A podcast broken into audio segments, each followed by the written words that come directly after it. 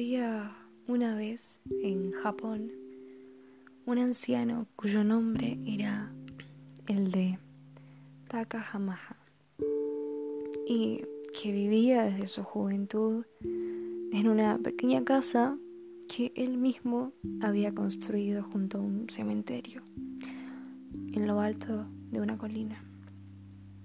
Él era un hombre amado y respetado por su amabilidad y generosidad.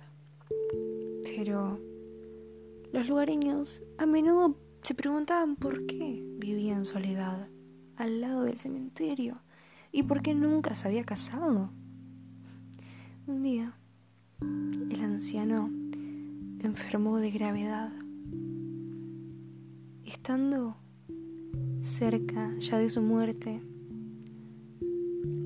su cuñada y su sobrino fueron a cuidarlo en sus últimos momentos y le aseguraron que estarían junto a él para todo lo que él necesitase, especialmente tu sobrino, quien no se separaba de el anciano. Un día en el que la ventana de la habitación estaba abierta, se coló una pequeña mariposa blanca en el interior. El joven intentó atraparla varias veces,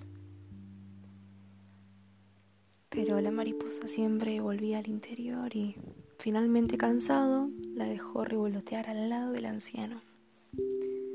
Tras un largo rato, la mariposa abandonó la habitación y el joven, curioso por su comportamiento y maravillado por su belleza, la siguió.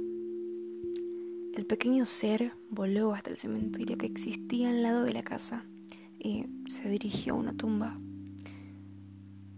alrededor de la cual revolotearía hasta desaparecer. Aunque la tumba era muy antigua, estaba limpia y cuidada, rodeada de flores blancas y frescas. Tras la desaparición de la mariposa, el joven sobrino volvió a la casa de su tío para descubrir que éste había muerto. El joven corrió a contarle a su madre lo que había pasado, incluyendo el extraño comportamiento de la mariposa. Ante lo que la mujer sonrió y le contó al joven el motivo por el cual el anciano Tahanaha había pasado su vida allí. En su juventud, este anciano Tahanaha conoció y se enamoró de una joven llamada Akiko, con la cual iba a casarse. Sin embargo, pocos días antes del enlace, la joven falleció. Ella sumió a Tajamaja en la tristeza, de la que conseguiría recuperarse. Pero, sin embargo, decidió que nunca se casaría.